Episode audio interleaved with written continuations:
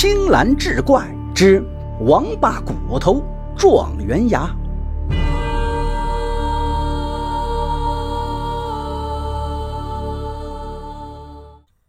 话说鲁东南有一座五连山，山脚下的龙湾头村住着一户人家，母子二人相依为命，儿子名叫王成。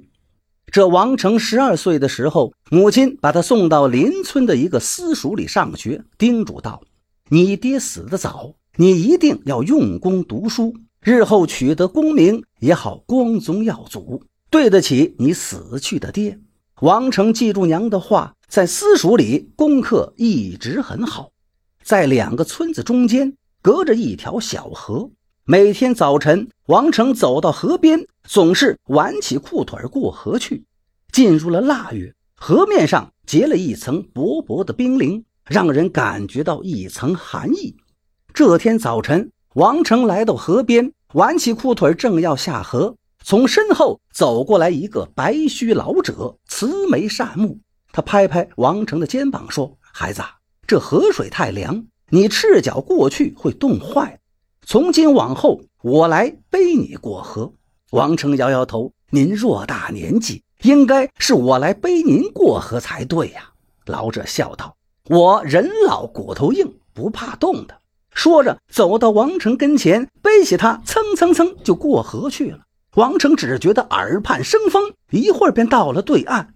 老者把王成放下，王成发现他的鞋子竟然一点儿不湿，就像从水面上飘过去一样。从此。不管王成什么时候过河，那个老者总是会守候在那里，把他送过河去。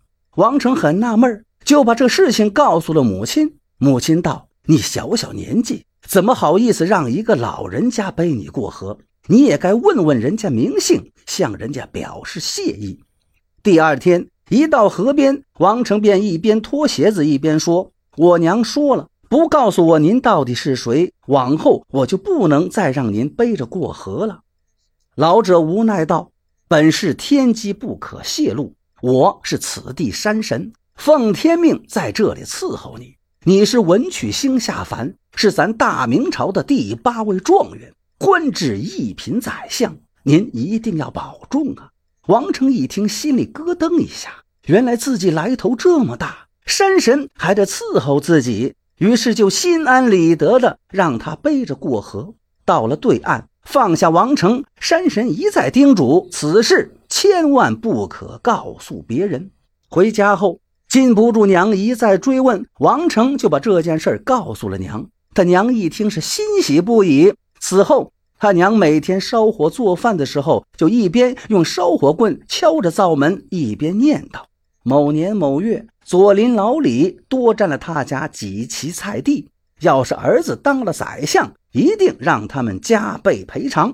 某年某月，右舍老张家骂了他儿子一句：“等我儿子当了宰相，得让那老张亲自上门负荆请罪。”说着想着，王成的娘不觉是扬眉吐气，精神大振。可是这灶门是灶王爷的脸。天长日久，灶王的脸被烧火棍戳的是满脸坑凹，黑斑点点。可这老太太是未来宰相的娘，灶王爷也只好忍气吞声，敢怒不敢言。王成本来书读得很好，可自此之后，学业也渐渐的懈怠了。话说腊月二十三这一天，灶王奉命上天庭述职，山神、地神、财神都得去向玉帝禀报。唯独灶王用衣袖遮掩着脸庞，不敢上前。玉帝问灶王：“你半遮半掩，有什么难言之隐吗？”灶王支支吾吾。玉帝吩咐左右把他拉到跟前，扯下他的胳膊，一看他满脸的麻子，大吃一惊：“你这脸是怎么了？”灶王只好如实相告。玉帝一听是大发雷霆，都说母贤子孝，这样的母亲岂能教育出好儿女？日后他儿子若真成宰相，他一定会狐假虎威、狗仗人势。一拍龙案，太上老君听命，命你三月三下凡，抽了王成的状元骨，换上太湖王八的鳖骨头，让他永世不得翻身。过了年，学堂开学了，王成照例过河上学。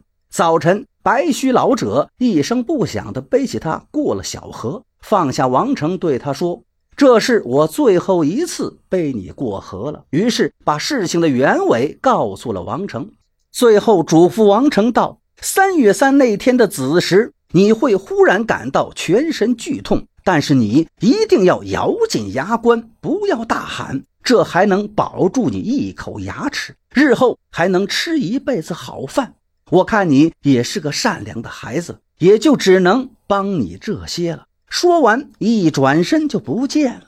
三月三这天的子时，王成果然感到浑身剧痛，浑身的骨头关节是咯咯直响，仿佛被人抽去一样。但他牢记那老者的嘱咐，咬紧牙关，任凭豆粒大的汗珠从额头滴滴答答的落下，就是一声不吭。一个时辰过后，剧痛消失，王成感到身子一下子轻快许多。王成长大以后没有考取功名，只是当了一位私塾先生。虽然没有大富大贵，倒也是一辈子衣食无忧。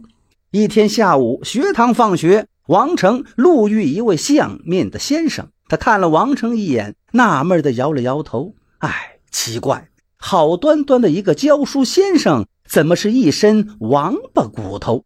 王成听后心中诧异，张着嘴呆呆地看着他。那相面先生随即又大吃一惊，可是怎么还长了一口状元牙呢？